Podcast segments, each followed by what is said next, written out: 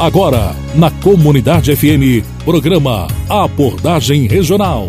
Com Paulo Carvalho. Os fatos, prestação de serviços, opinião. Abordagem Regional. A notícia com responsabilidade.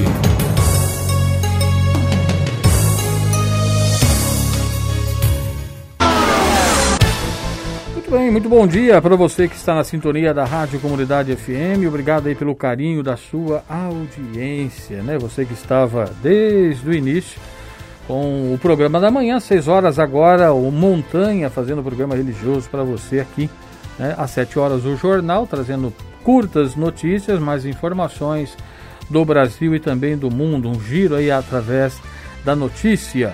Na sequência, show da manhã com o Vandei Marques. E agora, às quartas-feiras, 11 horas, abordagem regional, sempre com a participação do nosso amigo, companheiro e comentarista Paulo Fávaro.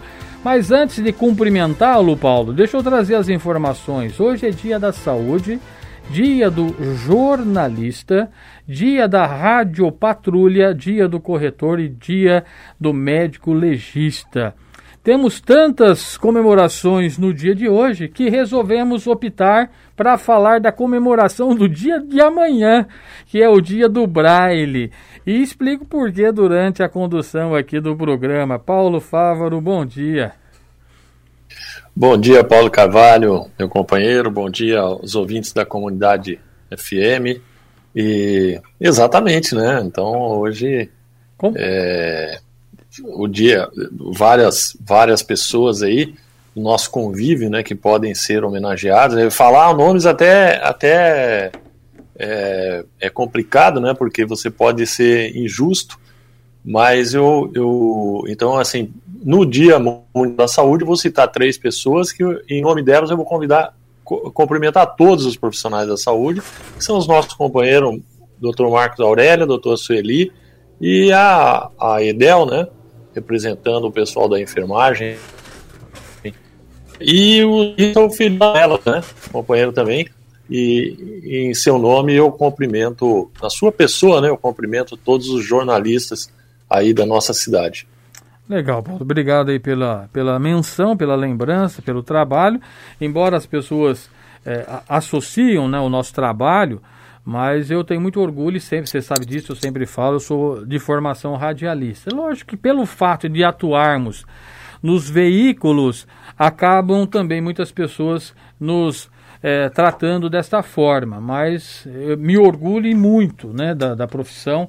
E aprendi muito com os profissionais que atuamos hoje, aí estamos no, numa parceria e eu queria hoje registrar de um modo muito carinhoso o, o Kleber, né, que é companheiro nosso aqui de, de trabalho, tanto no jornal, assessor de comunicação e é jornalista de formação. O Osnik daqui a pouquinho vai participar com a gente, o Osnik também atua junto. E é o, o, o que tem o MTB e representa a comunicação social da Polícia Militar. E agora, fiquei sabendo ontem, que ele é o responsável pela divulgação do PROERD no estado de São Paulo. Então, a gente fica muito feliz né, em ter um companheiro atuando aqui com a gente e que tem essa importância na comunicação jornalística. Logicamente, a família Bellini, né, o seu João, o André, que atuamos aqui nesse trabalho de comprometimento. Então tá aí, Paulo. E o pensamento do dia de hoje tem muito a ver com o tema que eu gostaria de debater com você, que é a data de amanhã né, o dia do, do, do Braille, e por conta de uma live que fizemos ontem, no qual você foi mencionado durante a explanação do nosso bate-papo. Quem acende uma luz é o primeiro a beneficiar-se dessa claridade. É o pensamento de hoje para abrir aqui o nosso programa. Muito bem, Paulo. Acho que futebol, esporte, como era o proposto para quarta-feira, ainda está um pouco devagar, né, Paulo? Dá para a gente segurar um pouquinho. Com certeza, principalmente pela relevância dos assuntos que vamos tratar hoje, né? Então é muita luz aí e realmente é, para não deixar os santistas bravos, o Santos ganhou ontem, né? Ganhou bem fora de casa, então é, foi o, o, que tivemos. Mas as notícias é, são tristes do esporte, né? O Grêmio não jogou porque o seu técnico ficou aqui porque não por, por conta da Covid, dois jogadores positivos de Covid. E, então, falar de esporte hoje está tá complicado, né? É, a, a, não ser se fosse aquilo que nós já havíamos comentado, né? Deveria dar-se o tempo, né? Como tudo está se dando tempo, todos os empreendedores, comerciantes, tudo, acho que seria o momento de, de aguardar mais um pouco, esperar né, a evolução das vacinas, enfim. Mas é, todos têm o, o, os seus devidos interesses que não cabe a nós agora nesse momento estar tá, é, debatendo, mesmo porque vai haver discordância com certeza. Né? Então, nós já afirmamos aqui a nossa opinião. Eu sou favorável que realmente houvesse a suspensão temporária até pelo menos a efetiva vacinação. Né? Ah, mas vai perder o ano. É, tem gente perdendo a vida. O que, que é o ano para quem está perdendo a vida? Acho que a vida é muito mais importante que qualquer ano. Né? Você perde o ano, mas não perde a vida. Então, e se você perder a vida, você vai perder os totalidade de tudo. Mas, bom, enfim. Ô, ô Paulo, vamos falar então de, de, desse tema, Dia Nacional do Braille, que é comemorado anualmente em 8 de abril, portanto, amanhã. A data tem o objetivo de conscientizar a população sobre a importância das políticas públicas para a inclusão das pessoas cegas no sistema educacional do Brasil. Ou seja, acho que hoje não existe nenhuma política que inclui essas pessoas no, no sistema educacional. Pelo menos eu desconheço, não sei você, que tem uma noção um pouco aí de braille, deve estar um pouquinho enferrujado, não sei como é, como é que tá a ponta dos dedos aí, deixa eu ver, Paulo, mostra. É, a gente vai ficando mais novo, é. vai ficando liso, né? Então perde um pouquinho a percepção. O braille, é, mas assim, aprender braille é, é aquela questão da bicicleta, né? Você aprende a andar de bicicleta e você nunca mais esquece. Então, é, você, quando fica muito tempo sem, sem pedalar, quando você vai usar, você dá uns desequilíbrios, tal, isso, aquilo, mas dois minutos depois já está pedalando lá. E o Braille precisa de, de treinamento, principalmente quem é vidente, né? Então, aquele que enxerga, ele, por incrível que pareça, né? O, o, o, quem enxerga tem mais dificuldade de uma leitura Braille do que quem não enxerga, né? Porque realmente ele tem uma percepção muito mais apurada, né? Muito mais uma sensibilidade muito muito mais apurada. É, temos alguns trabalhos né, é, na questão da inclusão, é, porém muita coisa ainda tem que ser feita. Né? É, eu conversei até com você um, pouco antes de, de, entrar no programa, trocando ideia, é, que a gente sempre, sempre faz isso, não só pelo programa, mas pela nossa amizade. Mas eu tenho uma, uma admiração, um carinho muito grande é, pela professora Luciane Maria Molina Barbosa, né? A professora Luciana ela foi minha professora de Braille. É, e a professor, essa professora ela é uma batalhadora, uma, uma pessoa que foi estudar, fazer pedagogia, já com a deficiência, né, sem enxergar. É, uma história de vida muito bonita, porque a mãe dela fez o curso exatamente por essa questão da inclusão, a dificuldade que ela tinha para para acompanhar. Então a mãe também fez o curso e se formou junto, né? Mãe e filha, muito bonito isso também. É, então nós temos algumas conquistas, mas né, a questão de didática, a questão de, de para o deficiente visual, né? Em si, é, de, de recursos, né? Recursos. Só que assim, alguns recursos para o deficiente visual ele é muito caro, né? Então, muitas vezes a pessoa não tem acesso a isso. E, e, e a, mas existe algum trabalho, mas tem muita coisa aí para ser conquistado. Ô Paulo, eu queria até resgatar um pouco, né, já que você mencionou a questão da viabilidade financeira, da implantação do, do processo, até pelo custo de, disso tudo. É, ontem nós fizemos aqui uma, uma live pelo site do Jornal do Porto, já está lá no canal do Jornal do Porto, no Facebook, e também no nosso canal no YouTube. Né? Você pode encontrar ali que é o, o projeto, né? que é um programa Enxergando o Futuro, né? é o nome do. Inclusive, se você digitar isso, você vai encontrar. E, e, ontem, Paulo, nós estávamos conversando. Eu estava em casa, né? Eu fiz a live de casa por conta até de, de, de respeitos protocolares e tudo mais. A pastora Cari estava em Ribeirão Preto E a Daniela Reis, ela estava em Duartina, né, a cidade do interior do estado de São Paulo. Não sei se você conhece Duartina, mas fica ali entre Bauru e Marília, né, para ter um ponto de cidades maiores que são mais conhecidas.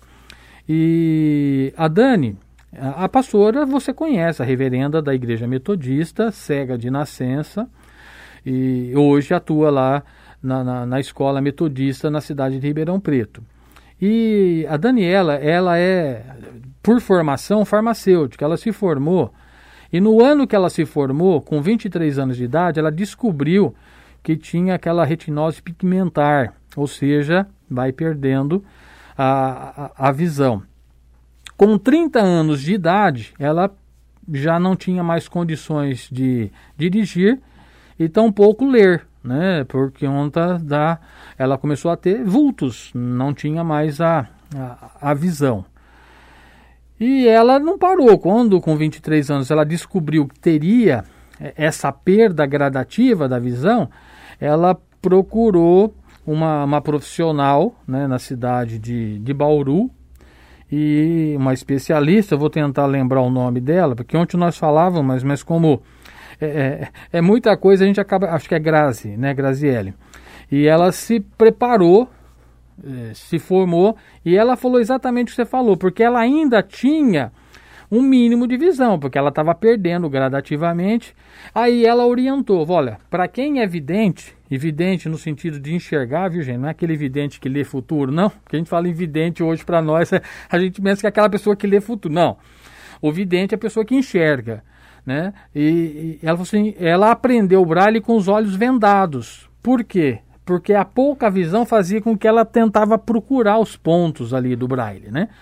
E na verdade é o tato que prevalece. Então, ela orientou para quem é vidente, que quer aprender o braille, o ideal é aprender de olhos vendados, que vai desenvolver a habilidade muito maior.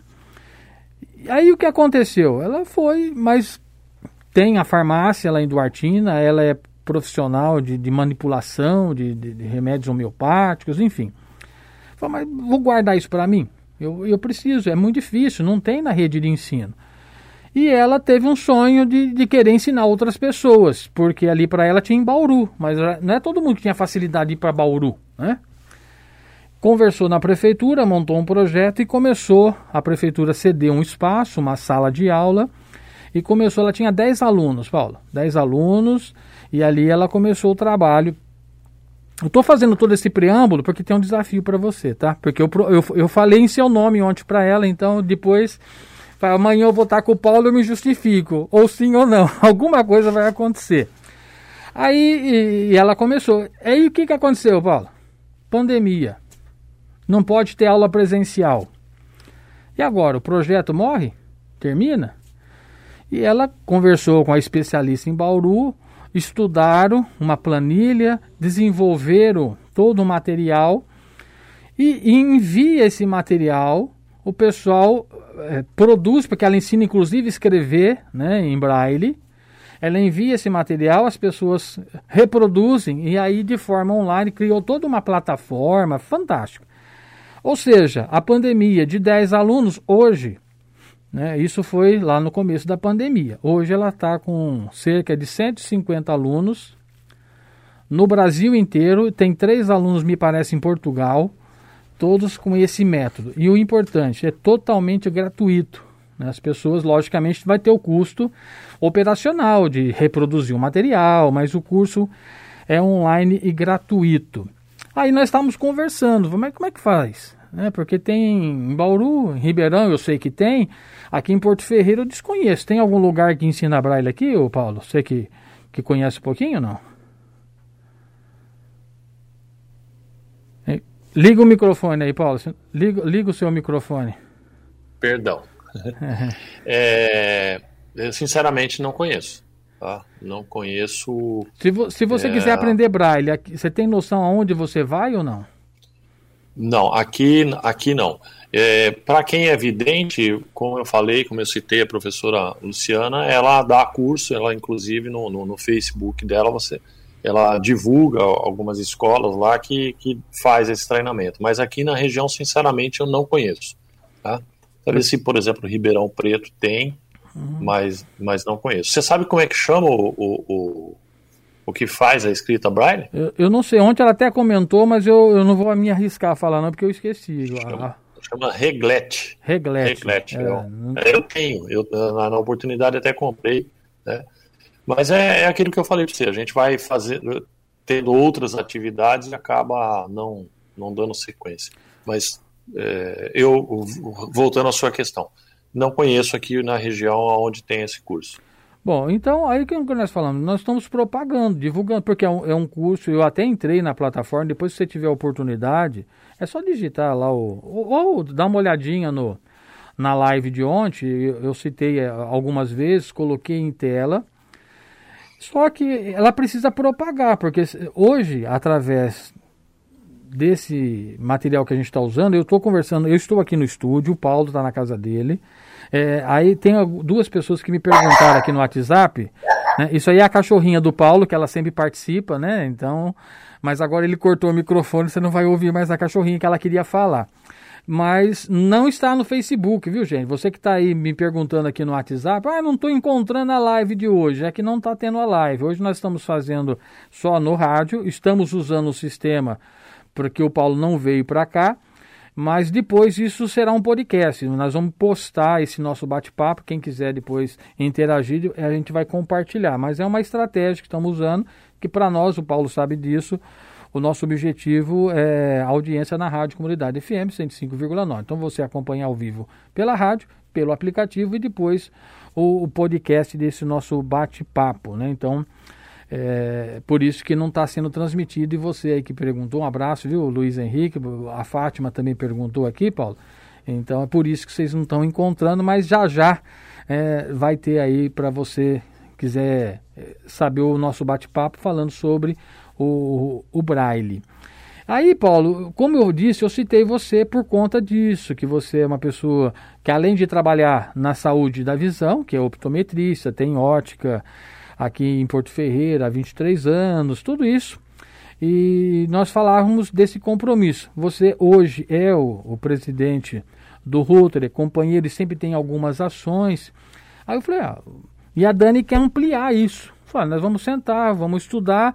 Eu tenho certeza que o companheiro Paulo vai abraçar junto e de repente a gente consegue ou ser um polo ou, ou ter um mecanismo para facilitador para que as pessoas que queiram, como tem a outra profissional que você citou, acho que é importante isso.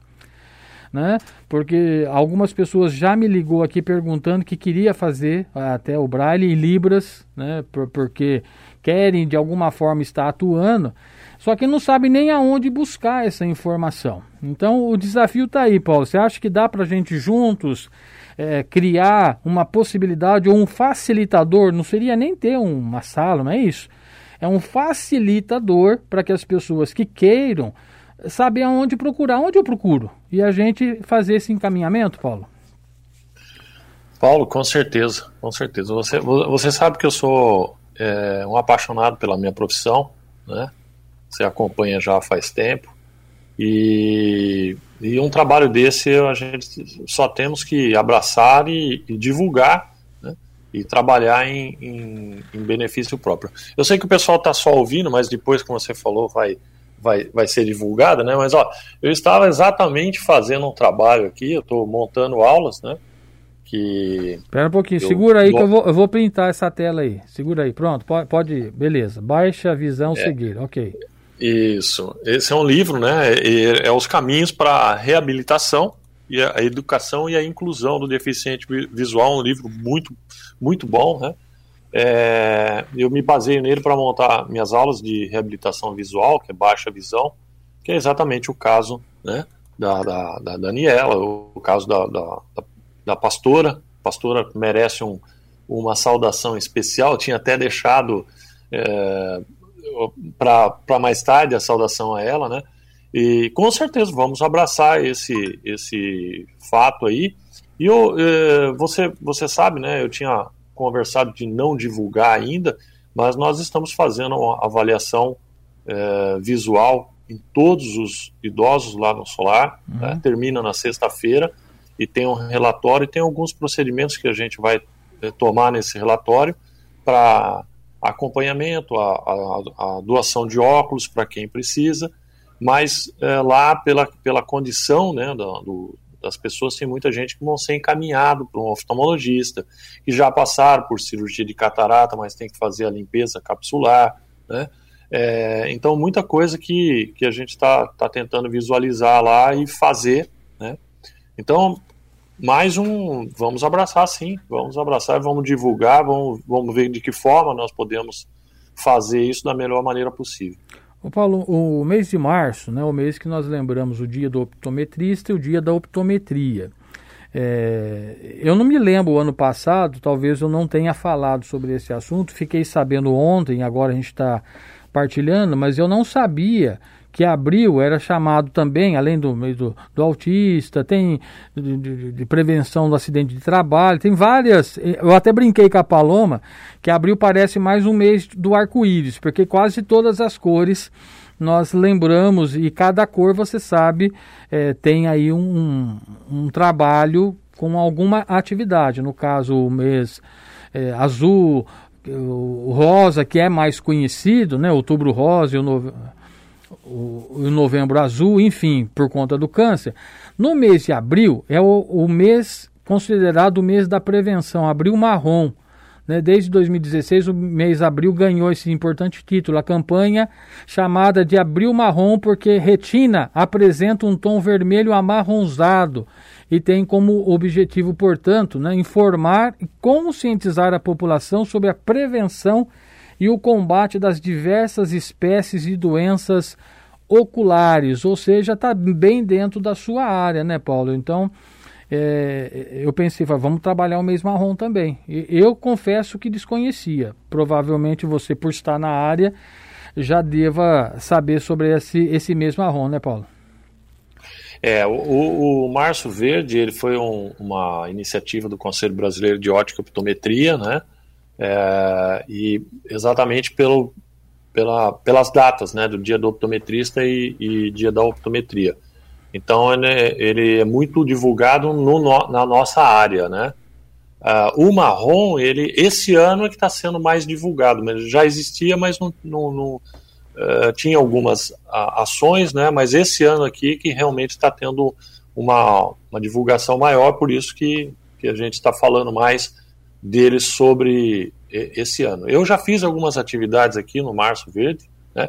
Inclusive nós já fizemos aqui uh, três optometristas da cidade, nós fizemos um trabalho lá na Secretaria de, Educação, de, de, da Saúde, né? A Vera abriu as portas, a secretária abriu as portas para a gente há dois anos atrás. Fizemos um trabalho de acuidade visual lá. E, então, em março sempre a gente faz alguma atividade e essa do, do, do, solar faz parte do, do março. Como vai acabar em abril, nós vamos também é, juntar aí. Vale lembrar, né, Paulo, que o optometrista ele trabalha mais com a parte refração, né, de, de refrativa. Então você tem um, um, defeito refrativo, vai lá, faz uma avaliação e, e, e, prescreve o óculos. Quando é um caso patológico, nós temos aí a participação é, do oftalmologista, né, que é importante porque ele é o médico, né. Então tudo aquilo que é identificado no, numa avaliação optométrica a gente encaminha para o, o oftalmologista para que o tratamento seja, o diagnóstico e o tratamento seja realizado. Né? É, no caso, a retinose pigmentar já é oftalmologista, né, Paulo? Sim, sim. É, você pode, eu, eu como optometrista, eu posso identificar, né? Mas o diagnóstico e o tratamento vai, ser o oftalmologista e de antemão é um, realmente é, é uma patologia que ainda está, tem muitos estudos ainda a respeito dela, mas é degenerativa, né? Então, realmente a, a condição visual desses pacientes ela, ela é muito ruim, né? Em determinado momento chega à cegueira. Bom, como nós estamos no mês de abril e nós propomos trazer essa colaboração com informações, na, na próxima terça-feira, ao meio-dia, logicamente que eu não vou é, exigir do Paulo estar aqui com a gente, mas ontem o Paulo participou de uma palestra muito importante e realmente ficou muito interessante né, na, naquela agenda positiva, que inclusive tem uma página no, no Facebook, tem um canal no YouTube. E, e, foi muito importante. O Paulo falou um pouquinho, embora também não fosse assim a, a, linha de atuação, mas falou com muita propriedade, que provavelmente você deve ter preparado bastante para falar sobre o daltonismo, né, que também é, é, é, uma doença que as pessoas são acometidas e é uma doença é, da visão. Então é importante, já com o mês de marrom, estamos falando sobre isso, e nós vamos utilizar o áudio da palestra que o Paulo participou na terça-feira, meio-dia. Então são a, maneira em que a rádio encontrou, Paulo, de estar tá, de alguma forma colaborando com os ouvintes né, neste horário. Está postado, as pessoas que quiserem acompanhar e assistir, pode assistir na agenda positiva mas às vezes a pessoa está ali com o radinho ligado, dá para ouvir também. Então nós vamos utilizar, eu já quero agradecer o Paulo aí a, a, a sessão de uso, embora eu não pedia para agenda positiva, mas eu tenho certeza que é um, um fator jornalístico, de divulgação e vamos levar a mais pessoas que talvez não tenham a internet, não tenham o Facebook, não tenham o YouTube, então tem a possibilidade de conhecer um pouquinho sobre esse trabalho. Eu acho que são maneiras importantes de colaboração, né, Paulo? Inclusive, quero parabenizá-lo pela palestra de ontem. Obrigado, obrigado, Paulo. É, foi intermédio, né? O pessoal, ah, por, pelo fato da gente dar aula, né, na, na, área, você acaba ficando conhecido. Essa agenda positiva ela é de Foz do Iguaçu, né?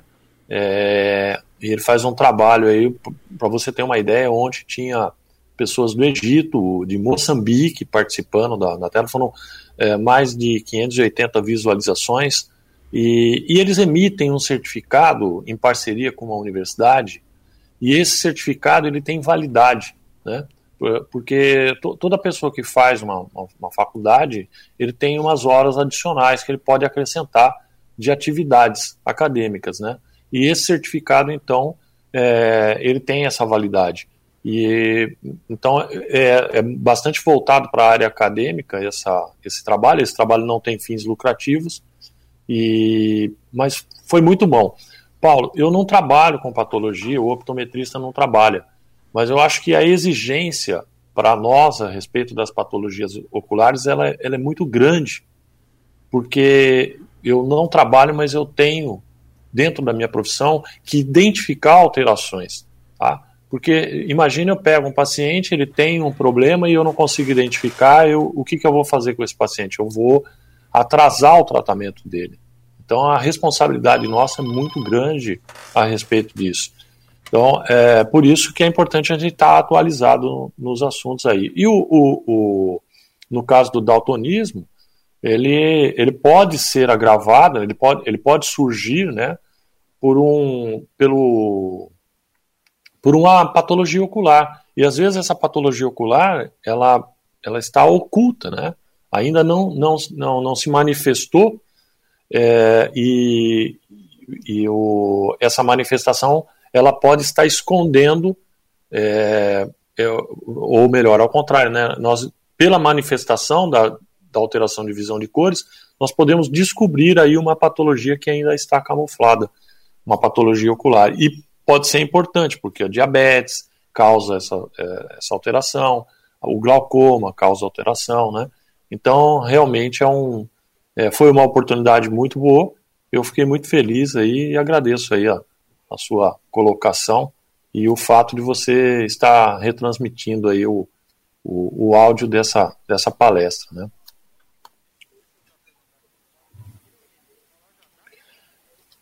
E, bom, sobre a, a carne, né? Oi, Paulo, eu, deixa, deixa eu só interromper. Agora, eu, eu, eu agradeço você aí que você conduziu. É que a Meire acaba de me ligar e está dentro do assunto. Uhum. Até ela falou assim: Paulo, vocês estão ao vivo no rádio?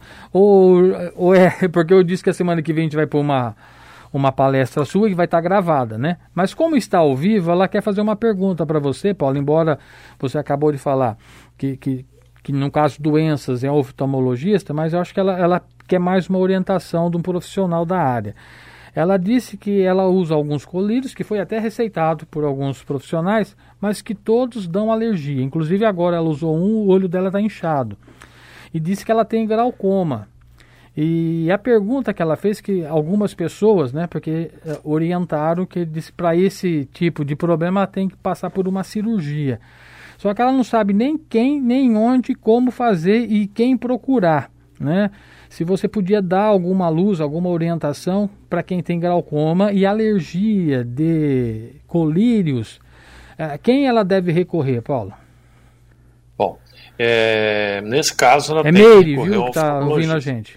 A Meire. Tá, Meire, Meire. Uh, um bom dia aí para Meire. É, bom, Meire, aí, nesse caso você tem que marcar uma, uma avaliação, uma consulta com o oftalmologista, tá? Então aí ele vai medir a pressão, ver que estágio que está, né? E aí ele vai é, verificar qual o, o tipo do colírio necessário para o tipo de problema. Porque o, a, a, questão da pressão, Paulo, é, nós podemos ter é, alteração de pressão intraocular e o paciente não, não tem glaucoma, como é o meu caso. Eu tive uma alteração anatômica, né, é, um bloqueio pupilar que causou uma alteração de, de pressão eu uso o, o, o colírio até hoje. Tá?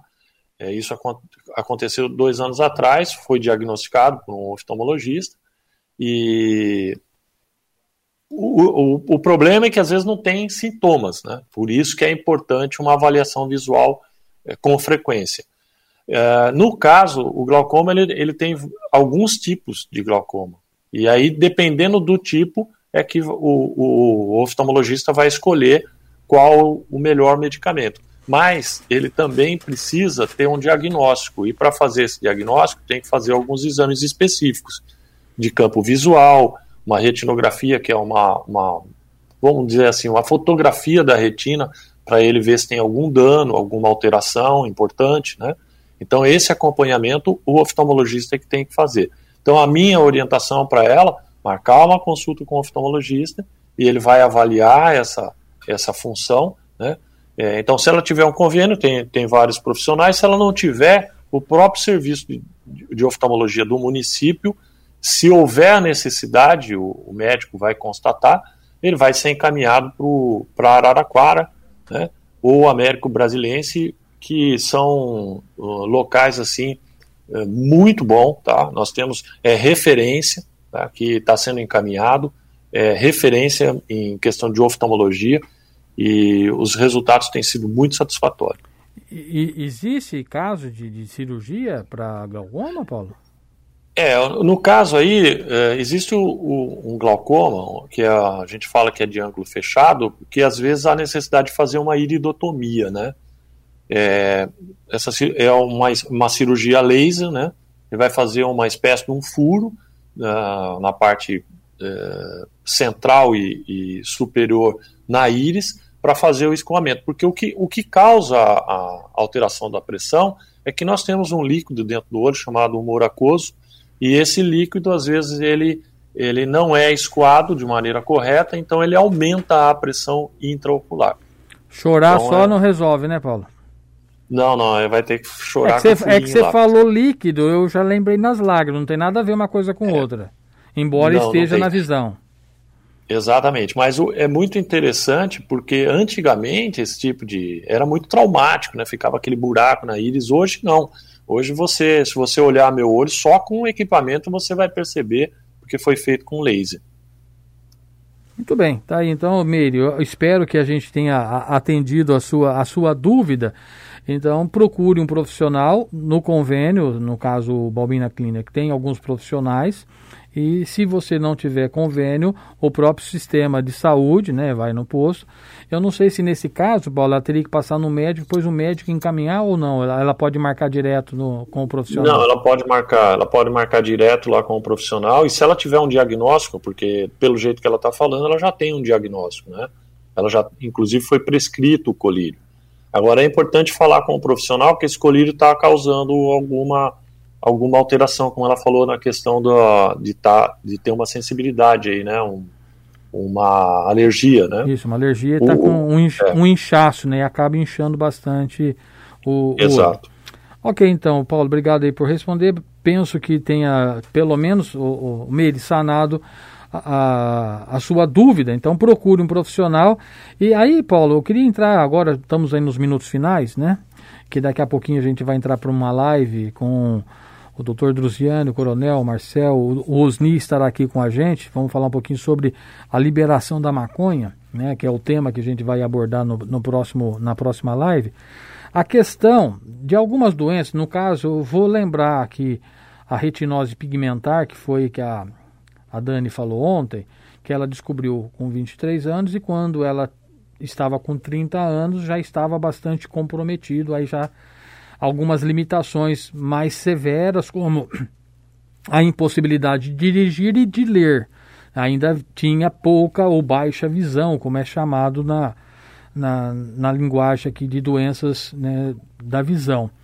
O tratamento precoce ou a detecção de alguma doença precocemente existe a, vamos dizer, a estabilização, existe a regressão ou algumas doenças progridem, mas você consegue fazer com que demore mais chegar no grau mais avançado, Paulo? É, no caso da retinose ainda tem muitos estudos a respeito disso, mas efetivamente é uma doença progressiva e é difícil o, controle, né? Então é, é, muito complicado. Por isso que ela chegou a uma idade, com pouca idade, né, e com rapidez, chegou a esse diagnóstico grave, né? Mas nós temos hoje, e a gente sempre fala sobre a, retinopatia diabética. Então, se você fizer, descobrir o, o, que tem diabetes e fazer um controle, você provavelmente não vai ter uma retinopatia diabética. Né? Mas se, se for descontrolada e, e realmente a pessoa não, não, não fazer um tratamento adequado, pode surgir, é um problema que pode ser irreversível, depende da localização que acontece o problema. Né? Então, é, realmente é, são, são patologias, degeneração macular relacionada à idade, que está mais relacionado com pessoas acima de 65, 70 anos. Essa também é, é um. Existe agora alguns tratamentos, né, umas aplicações, e, mas ainda, ainda tem muito para ser desenvolvido para que que possa realmente uh, ter uma efetividade né, positiva.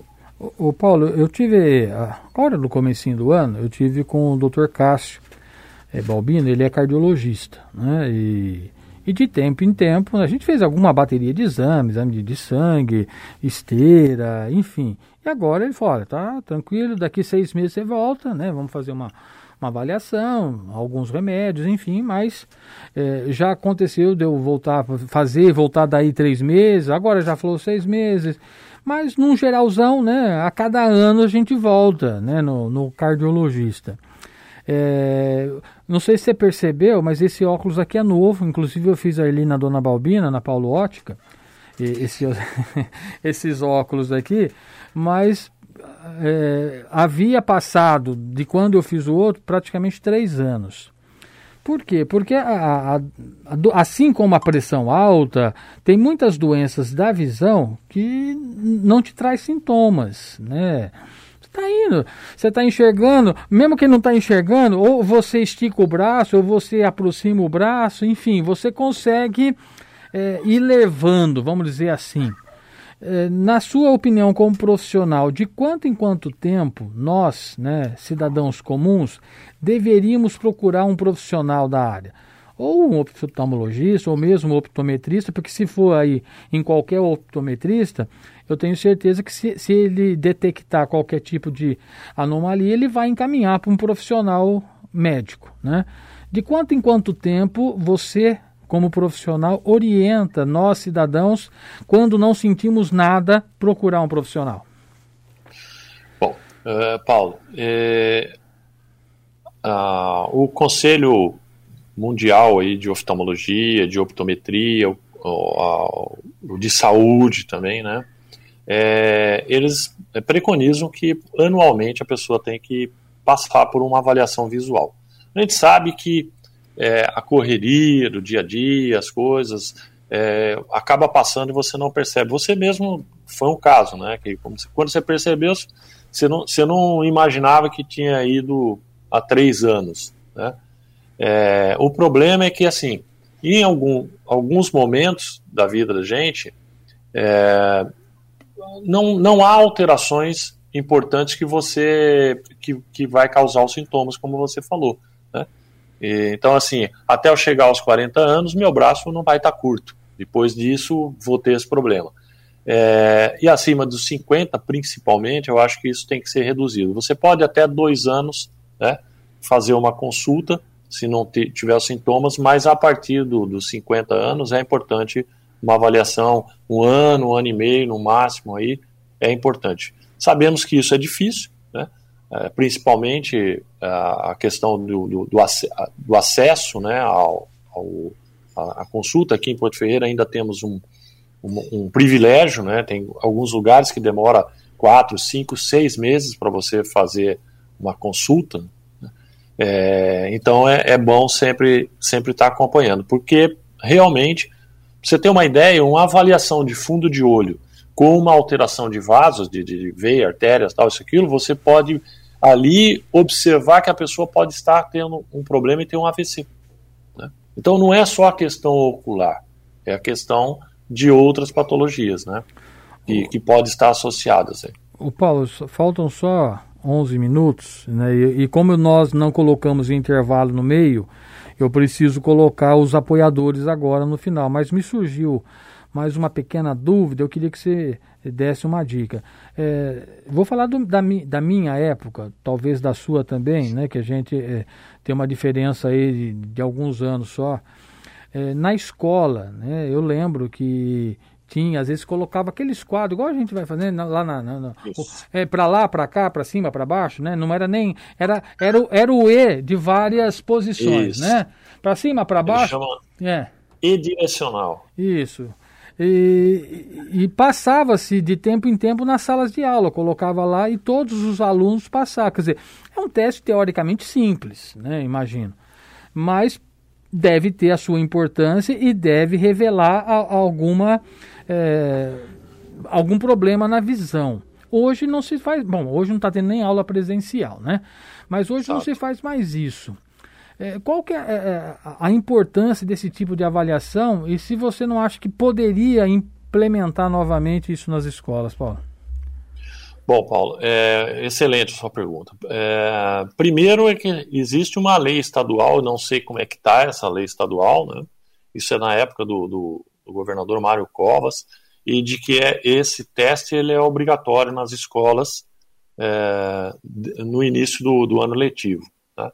É, eu, eu cheguei a fazer esse trabalho aqui, é, eu e mais uns colegas, chegamos a fazer esse trabalho aqui, é, na escola. Mas é assim, é, é, muito complicado, porque você fazia isso de forma filantrópica, né? Você ia lá e, e fazia.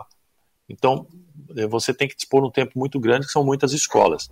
O professor, hoje, ele tem, assim, é, muitas responsabilidades, muitas atribuições. Tá? É, nós fizemos um trabalho, logo que a, que a Vera assumiu, nós fizemos um trabalho com os é, agentes de saúde. Nós fizemos inclusive um treinamento para eles explicando, ensinando fazer a cuidado visual para fazer esse trabalho. não sei como é que como é que está hoje essa, essas atividades, mas é muito importante isso, porque a criança, dependendo da idade que você é, percebe um problema, é, você ainda tem solução daquele, o caso da ambliopia, que é uma perda de acuidade visual é, gerada por algum, algum problema, por um defeito refrativo diferente, né? Eu tenho 2 graus no olho e tenho 5 no outro. É, a criança, ela olha, ela enxerga, porque um olho está tá dominando ali, né? Então ela acha que ela enxerga bem. E na verdade, se você fizer esse teste, você vai fechar um olho, vai fechar o outro olho e a criança vai identificar que tem um problema. Então é muito importante que isso seja feito todo o início de, de ano letivo. É, a, exemplo da, da, da, própria dentição, né, Paulo? Antigamente tinha também a, a questão de escovação, flúor, que Sim. também não existe, são coisas que, ao meu ver, é, deveria ter essa, essa manutenção. Mas, infelizmente não, não o fazem, mas nós temos aí o papel de também trazer à tona para que pais, mestres, alunos possam cobrar né, políticas públicas para que é, retorne ou que aconteça de alguma forma como antigamente tinha até consultório dentário na escola, né? Hoje existe o centro odontológico. É. Mas enfim, Verdade. Paulo, 11:52. Eu preciso te agradecer e encerrar porque daqui a pouquinho eu começo outra live. Obrigado, mais uma vez parabéns aí pela, pela palestra. Lembrando que na próxima terça vamos falar sobre daltonismo na segunda hora. Aí não vai ter como fazer pergunta porque é realmente um programa gravado, mas está bastante esclarecedor que quem conduziu a, a professora que conduziu ali a, a palestra também tem muita propriedade, né, Paulo? Perfeito, perfeito, Paulo. Paulo, eu, eu que agradeço. É, um comentário rapidinho, né, sobre o assunto que você vai, vai discorrer aí na, na no próximo bloco. É, existe uma música do Bob Marley, ele, ele, ele pede a liberação da maconha, né, e dentro da música ele fala que ela, é, é ela faz bem pra, para o glaucoma. Hum. Não sei se você já ouviu falar disso. É, né? inclusive o, isso... o, estudo é exatamente sobre isso, né? Primeiro a liberação para uso medicinal e coisa e tal. Isso. E, né? e agora é, estão falando para é, o uso exatamente criativo. onde eu queria chegar, né? é onde eu queria chegar. Às vezes as pessoas falam assim, ah, mas a maconha é boa para o glaucoma. Não, a substância é boa para o glaucoma, realmente ela, ela atua na questão da, da prevenção. E, e, e para finalizar, eu queria mostrar isso aqui. Eu sei que agora nós só estamos nos uh, ouvindo, né? Uhum. Mas de, depois você vai liberar. Então, é, essa aqui é uma Bíblia Sagrada, uma edição em, em braille que eu ganhei da pastora Kali, né? Ela me deu de presente, eu, eu guardo com muito carinho e agora só peguei lá no, no armário. Eu preciso pegar no armário para ler ela, né? É verdade. Eu ia, Mas, eu, eu, eu ia perguntar quantas vezes você já leu ela, né, Paulo? É, mas eu, eu, peguei com muito carinho, porque como a gente ia citar ela, é uma pessoa que, que eu guardo com muito carinho dentro do meu coração. Então tá aqui, né, a, a edição da, da Bíblia em braille, que é eu preciso praticar. A Bíblia eu procuro praticar, agora o braille eu preciso ser mais ativo. Okay. Grande abraço, muito obrigado. Viu?